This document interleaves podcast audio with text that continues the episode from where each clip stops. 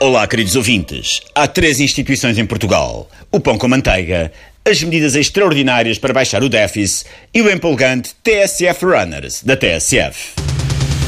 Hoje no TSF Runners antecipamos o Ironman Viril 2017, que ao contrário do que o nome sugere, é uma prova para gente viril. Também teremos a habitual agenda de running, um scheduling de footing e hiking, com um toque de trekking e dogging ao nível do benchmarking. O Ironman Viril 2017 é já no final do mês. Ainda há vagas para os runners viris, que chamam pela mãe logo nos primeiros 800 metros, e para as Iron Woman extremamente femininas, que dão grandes bigodes aos Ironman viris.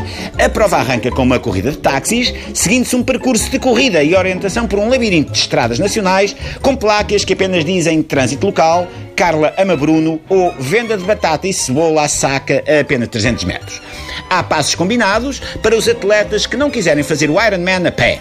São pacotes que vão do Segway nas subidas ao teleférico com manta polar quentinha, televisão por streaming e corados e minis no troço alpino. Este ano, ao contrário do que aconteceu no ano passado, a organização não encontrou patrocínio para o resgate runners que cedam a convites marotos e acabem algemados a peças de mobiliário ao quilómetro 37 da prova, junto ao bar de Alterne, a verificação de faturas do E-Fatura Snack Bar. Ironman 2017, a única prova do género com meta no Instituto de Medicina Legal e que pode ser corrida de pantufas. Vem um fim de semana empolgante, com muitas oportunidades para correr. Quem não sabe correr pode sempre dedicar-se à marcha. Na Grande Lisboa há vários rebentamentos de caixa multibanco com bilhas de gás previstos para a próxima madrugada. Será mais uma oportunidade para os runners correrem à frente da polícia num percurso misto entre o macadame, o trilho florestal e o tartan do Estádio Municipal. O levantamento de dorsais pode ser feito hoje até às 23h45. Pois diz a GNR, não aceita mais inscrições e só perseguirá os runners gatunos devidamente identificados com o patrocínio da prova.